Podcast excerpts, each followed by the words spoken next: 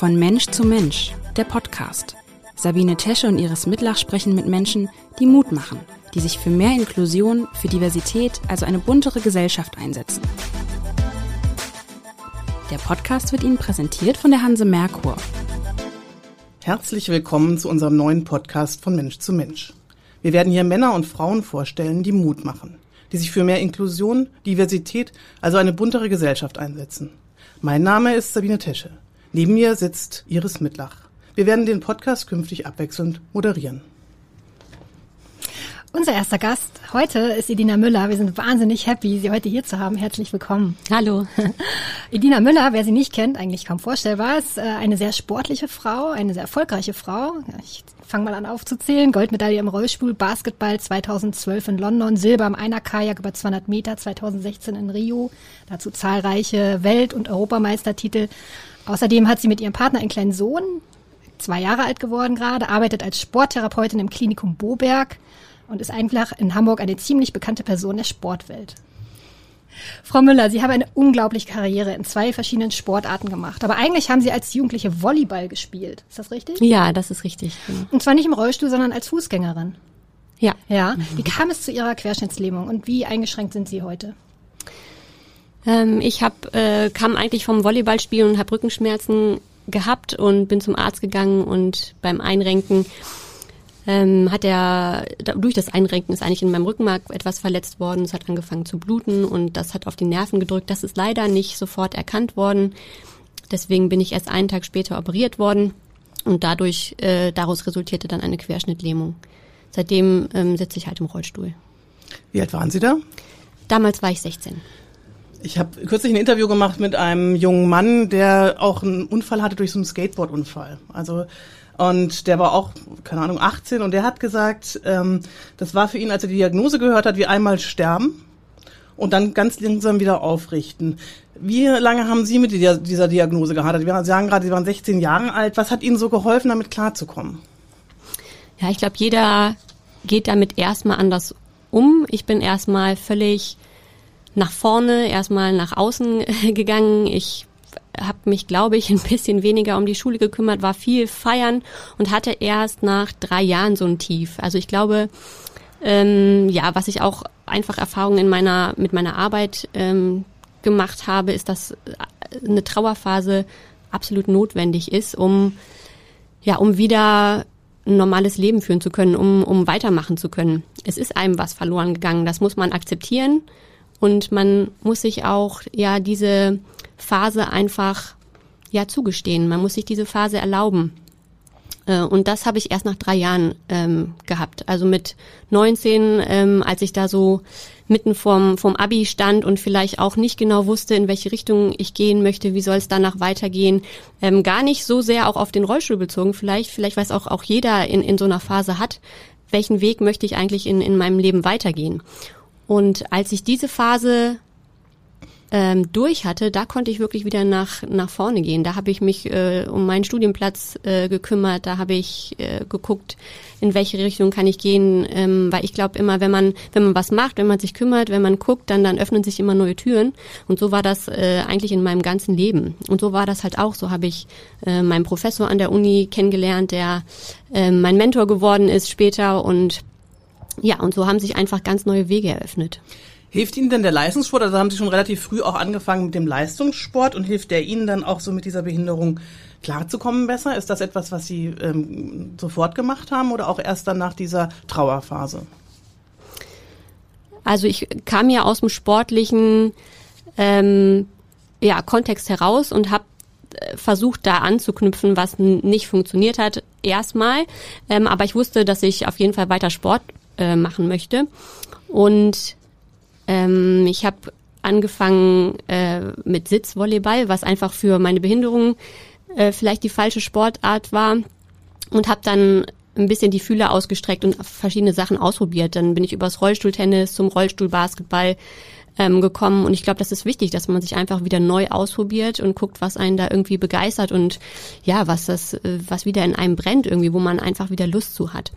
Ähm, ich glaube, meine Mutter hatte auch so ein bisschen Angst, dass ich da ja mich so ein bisschen abkapsel vielleicht auch gerade äh, was was die Behinderungen angeht und hatte die Idee ja geh doch einfach mal in eine Gruppe mit anderen Rollstuhlfahrern und ich habe mir gedacht warum sollte ich das tun also warum sollte ich ähm, in eine Gruppe gehen mit Menschen mit denen ich überhaupt nichts gemeinsam habe außer äh, meine Behinderung. Und deswegen ist der Sport da einfach ein, ein verbindendes Medium. Ne? Im Rollstuhlbasketball ist das wieder was völlig anderes. Da ist man ähm, zusammen, weil man zusammen Spaß hat, weil man zusammen Sport treibt. Und das war dann natürlich eine ganz andere Ausgangsposition. Darf ich einmal noch fragen, wie hoch, wie tief ist Ihr Querschnitt? Ich habe äh, ab dem 10., 12. Brustwirbel, das ist so ungefähr ab Hüfte. So dass Sie also mit den Armen volle Bewegungsfreiheit haben. Genau, also Oberkörper, ähm, mit dem Oberkörper kann ich alles machen, ja. Was sie dann zu einer ganz besonderen Kanutin jetzt ja auch macht. genau, Sie sind ja äh, eine der bekanntesten paralympischen Athletinnen überhaupt. Was werden Sie eigentlich am häufigsten gefragt? Ähm, ich glaube, im Moment werde ich am häufigsten, also immer noch äh, über meinen Wechsel gefragt, vom Rollstuhlbasketball zum Kanu, äh, weil das äh, ja anscheinend sehr ähm, äh, so wahrgenommen wird, dass das ein riesiger Sprung ist vom Mannschaftssport zum Einzelsport. Ähm, ja, ich glaube, das ist so die häufigste Frage, wie dieser Wechsel zustande kam. Hm. Wie kam er denn zustande? Ähm, ja, das war gar nicht so ein übergangsloser äh, Wechsel, sondern ich habe erst meine Rollschuh-Basketball-Karriere beendet und wollte Kanu freizeitmäßig machen. Ich hatte da noch andere Projekte im Kopf. Ich habe ähm, einen kleinen Blog gemacht und hatte äh, eigentlich vor, kleine Videos zu machen und Sportarten auszuprobieren, die ich selber auch nicht kann. Auch so ein bisschen für meine Patienten, damit die sich das angucken können und ähm, dann sagen können, ja, Mensch, wenn die das macht, so könnte das aussehen, dann kann ich das auch ausprobieren. Und Kanu war eigentlich eins dieser Projekte. Und ähm, da bin ich dann dran hängen geblieben. Also ich habe das vorher schon, schon freizeitmäßig gemacht und habe dann halt den Rennsport ausprobiert und bin da halt direkt dran hängen geblieben? Das habe ich dir am häufigsten gestellte Frage auch nochmal gestellt. das ist mir gerade aufgefallen, aber tatsächlich ist das ja ein interessanter Wechsel und ähm, ich weiß nicht, wo ich das gelesen habe, aber es ist ja auch so beim äh, Kanufahren oder allgemein äh, im Rudersport sind ja auch letztendlich alle Menschen gleich, sitzen alle in einem Boot. Ähm, ist es das, was Sie auch so ein bisschen fasziniert daran? Ähm, ja, es hat für mich ganz viele Komponenten. Also einmal ist man, ist Wasser, wenn man im Boot ist, barrierefrei. Man kann sich in jede Richtung bewegen. Man ist in der Natur. Und das ist sonst im Rollstuhl schon ein bisschen schwierig. Also einfach mal ein äh, Waldspaziergang mit einem Alltagsrollstuhl äh, ist schon mit der ein oder anderen Herausforderung verbunden. Aber auf dem Wasser, äh, da setzt man sich ins Boot und ist einfach frei. Und äh, die andere Komponente ist einfach, dass man wirklich ein, in irgendeinen halbwegs barrierefreien äh, Kanu-Club gehen kann und sich ähm, mit dem Team ähm, aus Wasser be begeben kann und da ähm, zusammen Sport treiben kann. So und so habe ich auch angefangen. Und da kann man einer fahren, da kann man Zweier fahren, das kann man leistungssportmäßig betreiben, da kann man sich aber auch einfach mal ins Boot setzen und Wasser und Natur genießen und so ein bisschen die Seele baum, baumeln lassen. Und ähm, das hat für mich einfach, ähm, glaube ich, den Reiz gemacht, diese Reiz ausgemacht, diese verschiedenen Komponenten. Ist es denn so, dass Sie ähm, im Prinzip dann einen großen Unterschied haben zu jemandem, der nicht behindert ist? Also das ist ja wirklich, weil Sie ja wirklich ab oben eben auch die gleiche Funktionen haben. Also ist das, trainieren Sie dann wahrscheinlich auch ähm, ganz normal mit? Also oder, trainieren Sie schon bewusst in Ihrer Mannschaft, wo auch andere ähm, paralympisch unterwegs sind oder eben ähm, behindert sind? Also ich mache beides. Wir haben natürlich unsere paralympische Trainingsgruppe, ähm, und in meinem Verein trainiere ich ähm, in der Trainingsgruppe mit, mit nicht behinderten Kanuten. Aber wenn man ähm, das jetzt auf dem Leistungslevel ähm, sieht, ich könnte jetzt mit einer ähm, nicht behinderten ähm, olympischen Kanutin nicht mithalten, weil man auf jeden Fall die Beine braucht, einmal für Stabilität und für Kraft. Ähm, man kann sich das natürlich vorstellen, ein Kanute drückt mit, mit dem Fuß komplett gegen das Stemmbrett, um die Kraft in das Paddel zu bekommen. Das kann ich nicht machen und da hat man natürlich einfach einen gewissen Kraftverlust, der nicht in, in die Vorwärtsbewegung des Bootes geht, der einfach verloren geht. Sie haben ähm, unglaublich wenig Zeit gebraucht, um es in die Weltspitze zu schaffen. Ähm, woran liegt das? Also es ist ja immer so eine Mischung bei Athleten aus Zielstrebigkeit, Ehrgeiz, Talent, Disziplin. Was überwiegt? Was denken Sie? Ja, ein bisschen äh, Glück, muss man sagen, war, war auch dabei. Also mein Wechsel ist einfach sehr reibungslos und ähm, ja einfach smooth abgelaufen. Also ich habe äh, direkt einen Verein gefunden, direkt einen Trainer gefunden, der gesagt hat, ich mache das mit dir. Also ich habe auch zu keiner schönen Jahreszeit angefangen im November. Da muss man halt auch erstmal jemanden finden, der sagt, okay, ich mache das jetzt mit dir über den ähm, Winter und wir gucken dann im April bei der Quali, was dabei rauskommt. Ne? Und der hat das halt wirklich mit mir durchgezogen. Das Team ähm, im Verein hat das mit mir durchgezogen. Da waren auch immer Helfer dabei ähm, die mich da begleitet haben. Und ähm, ich kam natürlich aus einem äh, Top-Konditionszustand. Also ich kam gerade von der Weltmeisterschaft ähm, im Rollstuhlbasketball. Das heißt, ähm, ich war auch einfach gut trainiert und ein bisschen Erfahrung im Kanu hatte ich auch, zwar nicht im Rennsport, aber ich wusste ungefähr, wie sich ein Boot verhält, wie sich ein Boot bewegt. Also das waren, glaube ich, schon mal ganz gute Grundvoraussetzungen. Und ich bin da natürlich irgendwie locker rangegangen, aber im Hinterkopf äh, hat man immer, dass man das irgendwie schaffen will. Und das braucht man natürlich auch, wenn man da im Winter irgendwie immer aufs Wasser äh, muss. Und dann denkt man schon das ein oder andere Mal, warum mache ich das hier? Wenn man einsteigt und wenn man rauskommt, dann hat man echt so ein Hochgefühl und denkt, boah, ich habe es wieder irgendwie geschafft. Und ich glaube, das war schon so eine Kombination, die dann einfach den Erfolg ausgemacht hat. Also für mich als Freiburgerin wäre das ja gar nichts. Ich kann da gar nichts mit verstehen. Ich bin, bin Berge klettern ist okay, aber aufs Wasser never ever. Ne? Ich würde aber ganz gern ein bisschen weg von, von dem Leistungssport mal ein bisschen so in, in, in, in die Richtung, in Ihre Vergangenheit vielleicht auch. Sie haben ja in Deutschland studiert, das haben Sie schon angedeutet, aber eben auch an der Universität in Illinois, Amerika.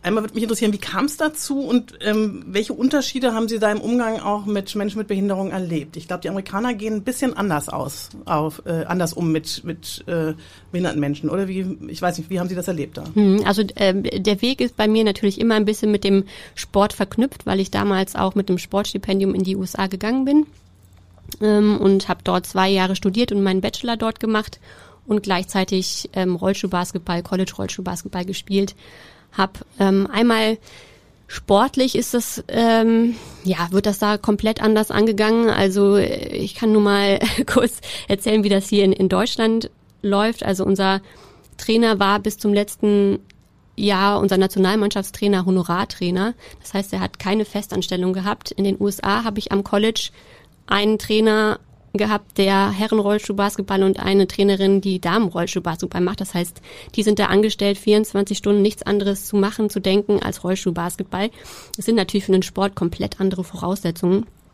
Ähm, und ähm, ich muss immer auf dieses Thema Toilette zurückkommen. Ähm, ist nicht, nicht das äh, schönste Thema, aber so essentiell. Ähm, in den USA, in jeder Bar, in jeder Kneipe, in jedem Einkaufszentrum, egal wo man hinkommt, ähm, sind einfach barrierefreie Toiletten da. Das heißt, man muss da gar nicht mehr drüber nachdenken. Und die sind integriert in die Herren- und Damentoiletten. So, das heißt, man ist nicht immer irgendwie getrennt von seinem Geschlecht, sondern man ist einfach ähm, ja auch einfach in der Gesellschaft mit drin. Ich glaube, äh, das ändert einfach auch äh, den Blick der Mitmenschen, dass man einfach immer und überall mit dabei ist. Und es ist so, weil es gesetzlich verankert ist in den USA. Ja, richtig. Ja. Und wie haben Sie das so an der Uni auch wahrgenommen? Also zum Vergleich, Sie waren, glaube ich, an beiden Unis. Sie haben ein bisschen interessanten Abschluss. Ich glaube, Kinesiologie, ich konnte es nicht mehr genau ähm, verifizieren, was es sozusagen ist, in den, den Abschluss, den Sie auch dort gemacht haben. Mhm. genau, das ist äh, Human Kinetics, das ist äh, eigentlich Bewegungslehre. Also das ist in den USA das, was Mediziner, was Sporttherapeuten, auch Physiotherapeuten als Grundstudium machen. Und hier in, de, in Deutschland habe ich dann mein Diplom in Rehabilitationspädagogik beendet. Das war ein ganz, äh, eine ganz schöne ähm, Kombination für meine Arbeit auch jetzt. Ich arbeite als Sporttherapeutin am BG-Klinikum hier in Hamburg. Ähm, so habe ich äh, den medizinischen Teil ähm, in den USA gemacht und dann hier in Deutschland viel Pädagogik noch mit dazu ähm, noch mitnehmen können. Und das ist eine sehr schöne Kombination für meine Arbeit. Aber es war für Sie nie eine Alternative, vielleicht in Amerika zu bleiben, eben weil da ähm, die Infrastruktur eine andere ist, weil es tatsächlich eine viel inklusivere Gesellschaft ist? Ähm, also generell lebe ich sehr gerne in Deutschland und sehr gerne in Europa. Also das ist, da fühle ich mich schon mehr verbunden mit und ähm, nach den zwei Jahren bin ich auch sehr, sehr gerne wieder ähm, zurückgekommen. Und das ist natürlich hier auch eine Herausforderung, ähm, das hier irgendwie weiterzubringen und hier auch zu, was zu verändern. Sie haben ja auch schon angedeutet, Sie arbeiten jetzt als Sporttherapeutin in einer Hamburger Unfallklinik, also in Boberg eigentlich der Hamburger Unfallklinik und betreuen ja auch ähm, dort überwiegend Patienten, nehme ich an, die gerade erfahren haben, dass sie den Rest ihres Lebens im Rollstuhl verbringen werden. Was sagen Sie denen? Also müssen Sie da ganz viel trösten? Also ist das auch Ihr, Ihr Job dort dazu, neben der ganzen ähm, therapeutischen Arbeit, also beweglichen Arbeit? Ja, ich würde äh, uns ähm, ja da so ein bisschen als Wegbegleiter und vielleicht auch als Wegbereiter in ja in wieder ein selbstständiges Leben äh, bezeichnen. So, also es ist einfach eine sehr befriedigende Arbeit, weil ähm, man natürlich auch selber weiß, in, in welcher Situation ähm, die Menschen sich befinden, die gerade eine Behinderung erworben haben und man sich das vielleicht gar nicht vorstellen kann, wie ein, wie ein Leben im Rollstuhl aussieht. So und ähm, da ein lebendes Beispiel zu haben, dem man vielleicht Fragen stellen kann, die man sonst nie, die, die man sonst niemandem stellen kann, weil die einfach niemand beantworten kann, der nicht in der Situation ist, ist, glaube ich, ein riesiges Plus. Ich kann äh, mit dem Patienten natürlich auf einer ganz anderen Ebene arbeiten als ein Therapeut, der keine Behinderung hat. Was werden Sie da mitunter gefragt? Ähm, also ich glaube, es sind simple Fragen, die aber im, im Kopf rotieren. Also Mütter mit ihren Kindern, die sagen, kann ich überhaupt noch in den Garten gehen auf unebenem Grund und mit meinen Kindern spielen? Also es, ich glaube, es sind schon ähm, Fragen, die, die wirklich das, das Alltagsleben betreffen, wo man einfach Angst hat, dass man die Sachen, die man immer gemacht hat, nicht mehr machen kann. Also gerade Menschen mit Kindern, gerade ähm, Menschen, die ja vielleicht auch in ihren alten Beruf nicht mehr können, die an einem Punkt sind, wo sie ähm, denken, ja, das will ich auf, das will oder kann ich auf gar keinen Fall verlieren und ähm, da weiß ich jetzt aber gar keine Lösung. Ähm, solche Fragen kommen oft und da kann man aus meiner Sicht leicht helfen. Ne? Das ist, ist ähm, da einfach ein leichtes, ähm, ja, den Menschen wieder irgendeine Perspektive zu geben. Indem sie aus ihrem eigenen Leben dann erzählen oder die Aufmerksamkeit weglenken von diesem Gedanken Behinderung zu anderen Dingen? Genau, also ich versuche da gar nicht ähm, ja meinen Sport so mit einzubringen, weil ich glaube, das ist eine Herangehensweise, das hilft vielen Menschen, aber eben nicht allen. Also ich versuche da auch ähm, jetzt meine, äh, gerade auch meine, was meine Erfolgsgeschichte oder so angeht, rauszuhalten, weil ich äh, glaube, dass mein Weg dahin viel wichtiger für diese Patienten ist als das, was ich nachher bei den Paralympics gemacht habe, dass meine Erfahrungen ähm, ja, den Weg, den ich dahin gegangen bin, halt, dass ich auch da ähm, mal gehadert habe, dass ich auch da mal durch eine schwierige Zeit musste, dass ich auch ein Tief hatte und dass auch dieses Tief wichtig ist, dass ich ähm, das vermitteln kann, ist, glaube ich, viel wichtiger, als ähm, mit Medaillen um den Hals durch die Halle zu gehen. Also ähm, ich glaube, da kann ich äh, dem Patienten gerade mithelfen. Ist es denn ein Unterschied, in welchem Alter man diesen Querschnitt bekommt? Sie haben es jetzt ja sehr jung bekommen, hatten also relativ viel Zeit, sich dran zu gewöhnen. Andererseits waren Sie gerade in einer Pubertätphase, wo man eigentlich jetzt anfängt mit Beziehungen, wo man anfängt, sich neu zu verlieben, wo sozusagen die Welt einem noch offen steht und das ist ja dann doch wirklich ein Rückschritt. Also ähm, merken Sie bei Ihren Patienten oder auch bei sich selber, dass das einen Unterschied macht, in welchem Alter man diesen Querschnitt bekommt?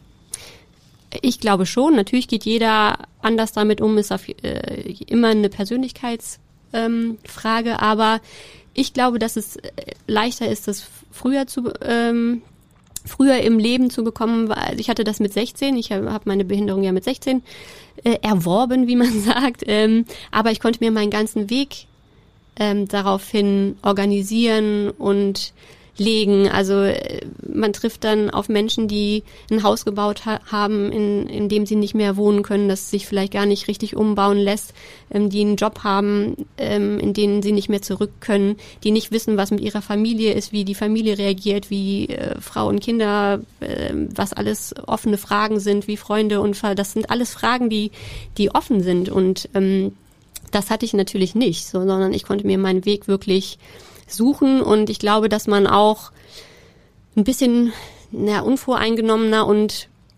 freier ähm, darauf zugeht, wenn man jünger ist.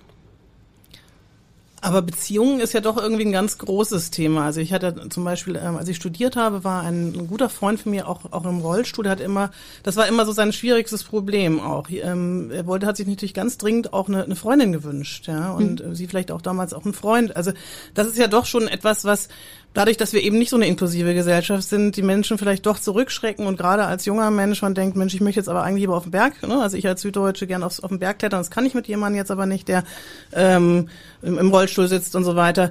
Wie sind Sie damit damals umgegangen? Also wie wurde, wie, wie haben Männer auf Sie reagiert? Ich meine, Sie sind eine sehr hübsche Frau, aber das reicht ja vielleicht nicht allein immer nur aus. Sie haben auch, auch nett sein und wie auch immer, aber ähm, wie, wie ist dieses Thema Beziehung bei Ihnen gelaufen und wie, was raten Sie dann auch anderen? Hm raten ist äh, da, glaube ich, sehr schwierig, weil ich, ähm, also diese Phase hat dem Ganzen auch gut getan, die ich hatte, dass ich einfach drauf zugegangen bin, dass ich rausgegangen bin. Ähm, und wenn man offen auf Menschen zugeht, kommt es eigentlich auch zurück. Also ähm, die meisten Menschen, ähm, ja, die erstmal so ein bisschen reserviert sind, warten eigentlich darauf, dass man sie anspricht und dass man ihnen auch dieses unangenehme Gefühl nimmt. Und ähm, das habe ich gemacht und damit eigentlich nur positive Erfahrungen gemacht, auch, äh, auch mit Männern. Und das kann man aber schwer irgendjemandem raten, weil ähm, man das nicht machen kann, wenn einem das selber nicht in einem drin ist, also wenn man selber da eine Hemmung hat. Deswegen ist es, glaube ich, schwierig, jemand zu sagen, ja, du musst einfach rausgehen, du musst einfach darauf zugehen und so. Ähm, aber was man raten kann, ist vielleicht einfach ein bisschen offener zu sein und ähm, ja, versuchen, ähm, ja die Kommunikation zu starten mit den Menschen, gerade wenn man merkt, dem Gegenüber schwirrt da irgendwas was im Kopf, was vielleicht eigentlich auch Quatsch ist, aber ähm, dem halt ähm, dieses Hindernis zu nehmen. Mir fällt gerade ähm, eine, eine Geschichte auch ein. Äh, meine beste Freundin hat, äh, hatte in der zehnten Klasse einen äh, Unfall oder in der neunten Klasse Querschnittslähmung. Die kamen dann wieder zurück äh, nach einer langen Zeit im Krankenhaus und Reha. Und äh, ich werde dieses Bild natürlich nicht vergessen, wie sie äh, sich an einem Gepäckträger festgehalten hat und wie auf die Partys gefahren sind. So. Und jetzt wird mir gerade klar, das geht natürlich damit Mitte 30, Mitte 40, Mitte 50 eher nicht mehr. Also auch da spielt eigentlich das Alter schon auch eine große Rolle. Auf jeden Fall. Also dieses an Gepäckträger festhalten, das habe ich auch gemacht. Wenn ich heute daran denke, um Gottes Willen, wenn da irgendwas gelegen hätte, dann hätte ich mich da komplett lang gemacht. Aber mit 16, denk, 17, 18 denkt man an sowas nicht. Da macht man das einfach und das ist auch gut so.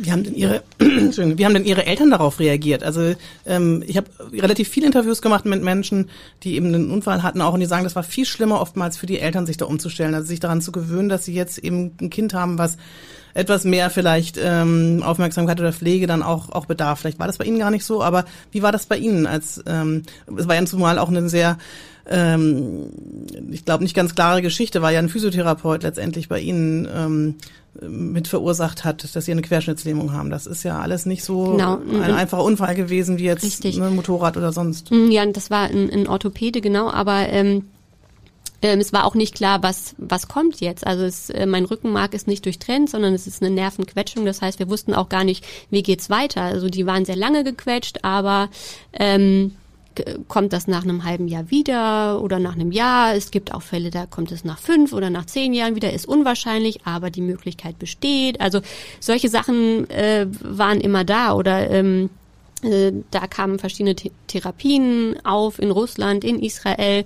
Machen wir das? Fahren wir dahin? Ähm, da waren dann Summen von 40.000 Euro im äh, Raum. Ähm, das wäre unser Erspartes gewesen. Machen wir das? Ähm, ja, solche Fragen. Ähm, meine Mutter war ähm, alleinerziehend, also ich habe ein wahnsinnig enges Verhältnis mit meiner Mutter und ähm, klar, für, für Eltern glaube ich, jetzt ich selber auch Mutter, kann ich mir einfach nur vorstellen, dass da erstmal eine Welt zusammenbricht, sein Kind da ähm, erstmal im Krankenhaus zu sehen und man weiß selber auch nicht, wie, wie so ein Leben aussehen kann, kann mit Behinderung und im, im Rollstuhl. Und ähm, die, meine Mutter ist natürlich dann äh, an meiner Seite gewesen die ganze Zeit und sie, äh, ich kann mich daran nicht genau erinnern, aber sie sagt mir, ähm, dass ich sie da auch so ein bisschen rausgeholt habe, weil ich ihr irgendwann an einem Tag mal gesagt habe, Mensch, mal willst du nicht mal langsam wieder zur Arbeit gehen? und ähm, manchmal macht es da vielleicht Klick, dass man ähm, sein Leben weiterleben muss und dass man nach vorne gucken muss. Und ähm, wir haben uns da wahnsinnig gut arrangiert und das, glaube ich, zusammen gemeistert. Ähm, ich habe äh, mein ganzes Leben lang schon eine Mutter, auf die ich mich da tausendprozentig verlassen kann. Und da habe ich natürlich einfach eine starke Basis ähm, gehabt, aus der ich mich dann auch selber äh, entfalten konnte. War diese, dieser Tiefpunkt, den Sie besprochen haben, also so wie ich das anhört, haben Sie ja eine relativ lange Hoffnung auch gehabt, dass das alles wieder äh, gut wird, also beziehungsweise, dass sie wieder zur Fußgängerin werden und ist sozusagen nach drei Jahren dann irgendwann klar gewesen, dass das nicht mehr so sein wird. War das, was die Tiefphase dann ausgelöst hat? Also diesen, diesen Schnitt habe ich im Kopf so explizit nicht gehabt, dass ich gedacht habe, oh Gott, jetzt sind die drei Jahre vorbei, jetzt kann nichts mehr, nichts mehr kommen.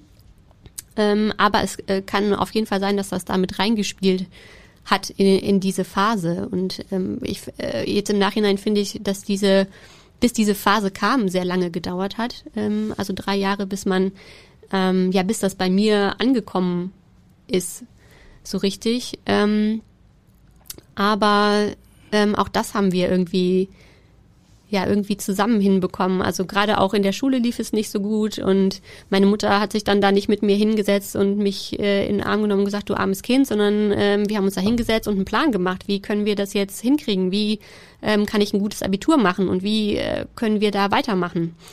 Und das hat mir natürlich wahnsinnig geholfen, da jemanden zu haben, also dem das sicherlich auch nicht einfach gefallen ist, gerade diese Situation und diese Phase, aber der das einfach, ja, der einfach eine starke äh, Person dann an meiner Seite war und gesagt hat, du, wir machen das zusammen, wir schaffen das zusammen, egal wie, wir finden da einen Weg.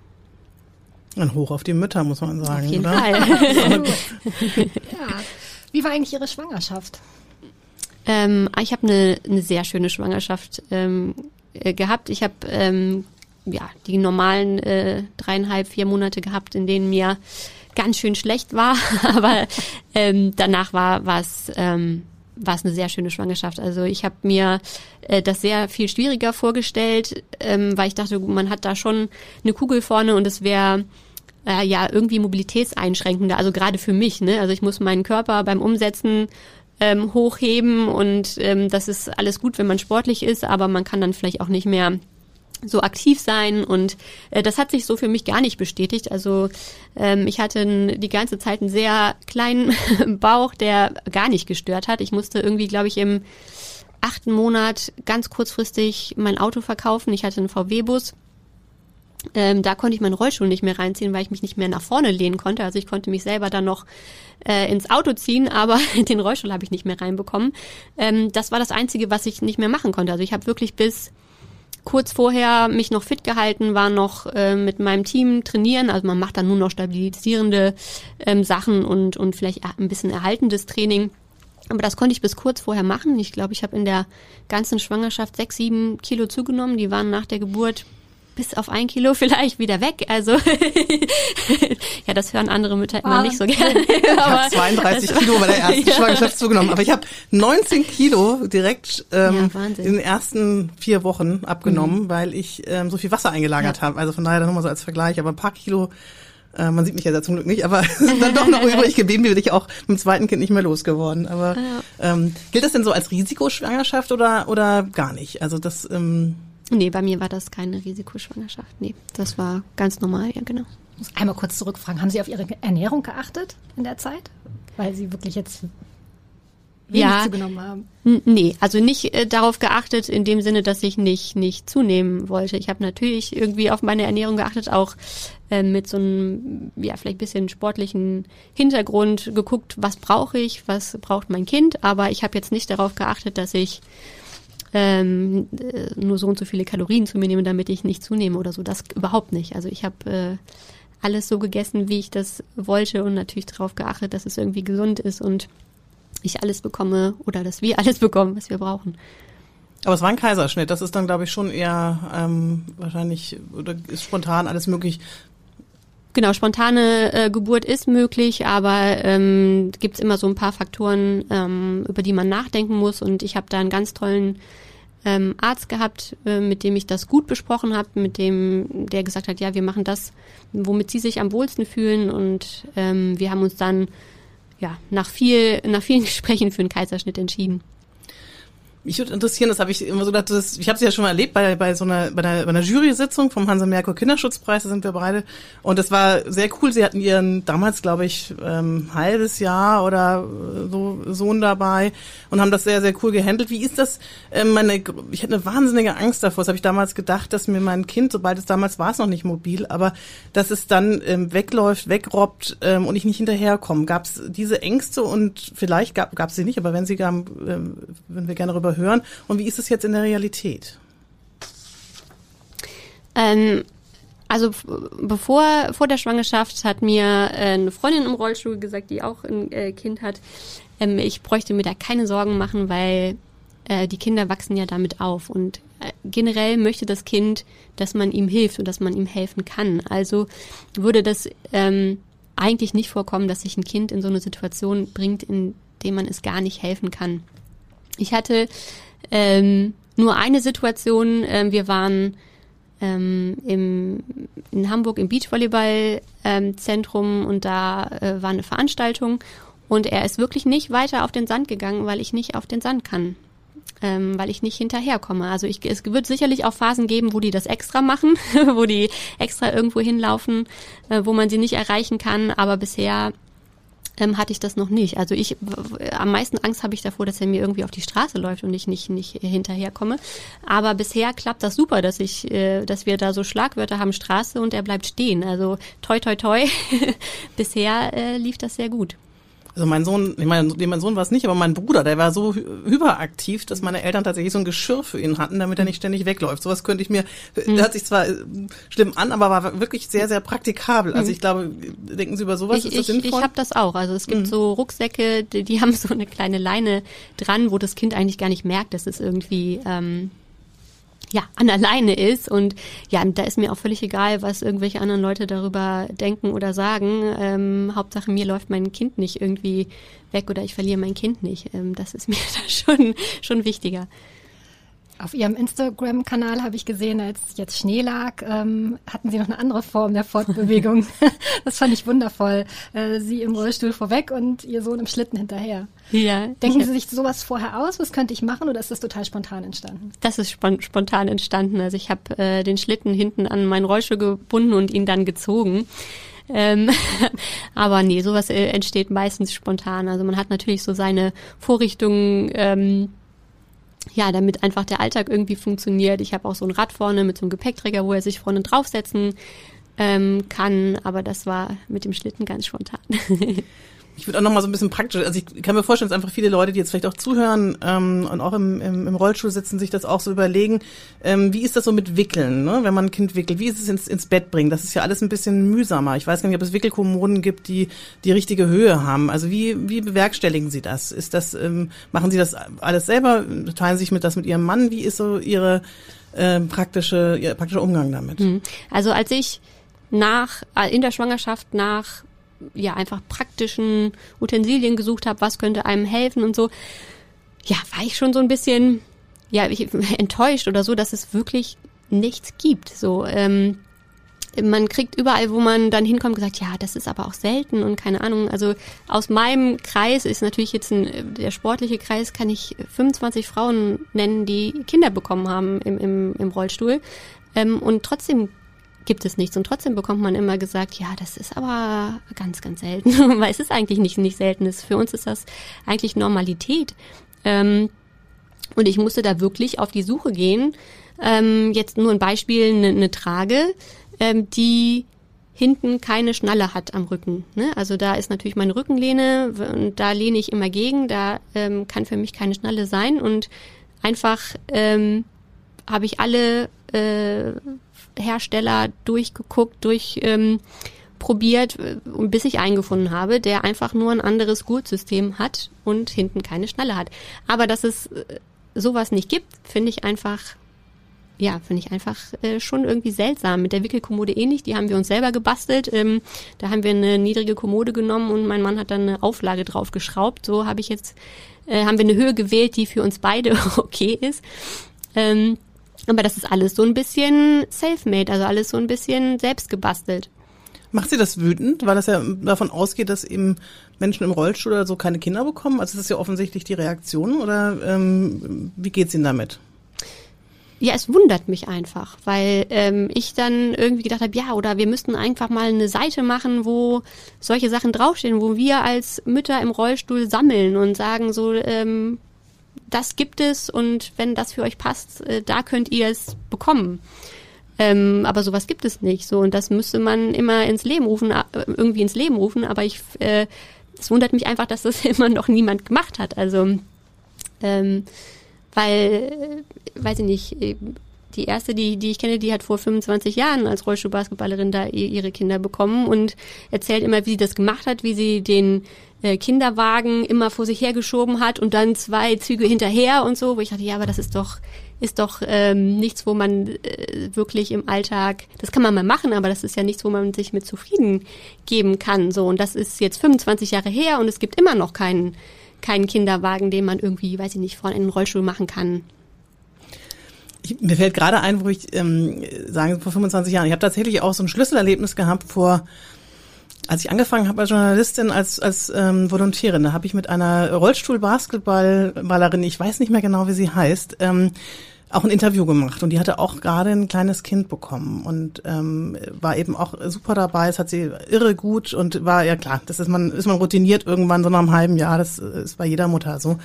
Aber sie sagt, diese Liebe, die einem dieses Kind entgegenbringt, das ist sowas von unschuldig und das Schönste auf der Welt. Und dieses dieser Spruch von ihr, ich habe ja jetzt selber auch zwei, zwei Jungs, den muss ich immer wieder denken. Und ähm, das ist mir gerade so gekommen, dass das eine, eine, eine Frau gewesen ist, eben auch eine Rollstuhlbasketballerin ähm, mit, einem, mit einem Kind.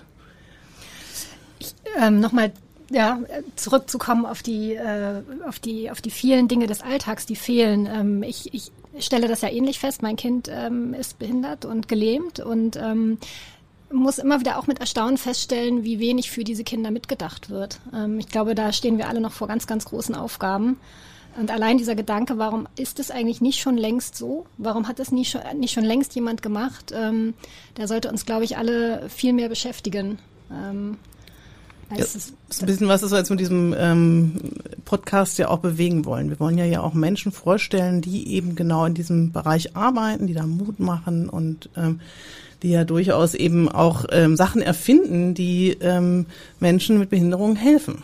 Jetzt allerletzte Frage. Was sind jetzt so Ihre Ziele und Wünsche für dieses Jahr 2021? Es ist ja nicht so, wie man sich das erhofft hat, dass alles schnell und gut geht. Also was ist so Ihr, Ihr Hauptaugenmerk und wo Sie Ihr Glück finden werden? Ich, mein persönliches ähm, Glück, ähm, ja, ich hoffe einfach, dass wir bald wieder ein bisschen Normalität erhalten, dass das mit den Impfungen jetzt schnell vorwärts geht. Also äh, Normalität heißt für mich, ich habe äh, meine Mutter, die ähm, ich jetzt auch schon länger nicht gesehen hat, die ihren Enkel einfach länger nicht äh, gesehen hat und ähm, wir versuchen so viel Kontakt wie möglich ähm, ja, zu halten, ähm, Fotos zu schicken, Videos zu schicken, dass wir einfach viel voneinander mitbekommen ähm, sie hat sonst den Kleinen einmal im Monat gesehen. Sie kommt ja sonst mit in die Trainingslager und übernimmt da die Betreuung. Und das ist im Moment einfach nicht möglich und ähm, ähm, hat natürlich, äh, für mich ist das äh, für sportlich äh, eine Katastrophe, aber eben für uns alle, dass wir uns einfach nicht sehen können, dass wir einfach keinen direkten Kontakt haben, auch mit der Entwicklung mit dem, mit dem Kleinen. Und ich hoffe einfach, dass wir da ja familiär, sportlich bald wieder Normalität bekommen. Frau Dina Müller, wir danken Ihnen ganz, ganz herzlich für dieses wunderbare und sehr offene Gespräch und wünschen Ihnen ganz viel Glück, dass alles jetzt in Erfüllung geht und dass Tokio stattfindet ja, im Dank. September. Danke. Dankeschön. Vielen, vielen Dank. Dieser Podcast wurde Ihnen präsentiert von der Hanse Merkur. Weitere Podcasts vom Hamburger Abendblatt finden Sie unter abendblatt.de slash podcast. Hier finden Sie auch alle aktuellen Podcast-Themen und unseren neuen Podcast-Newsletter.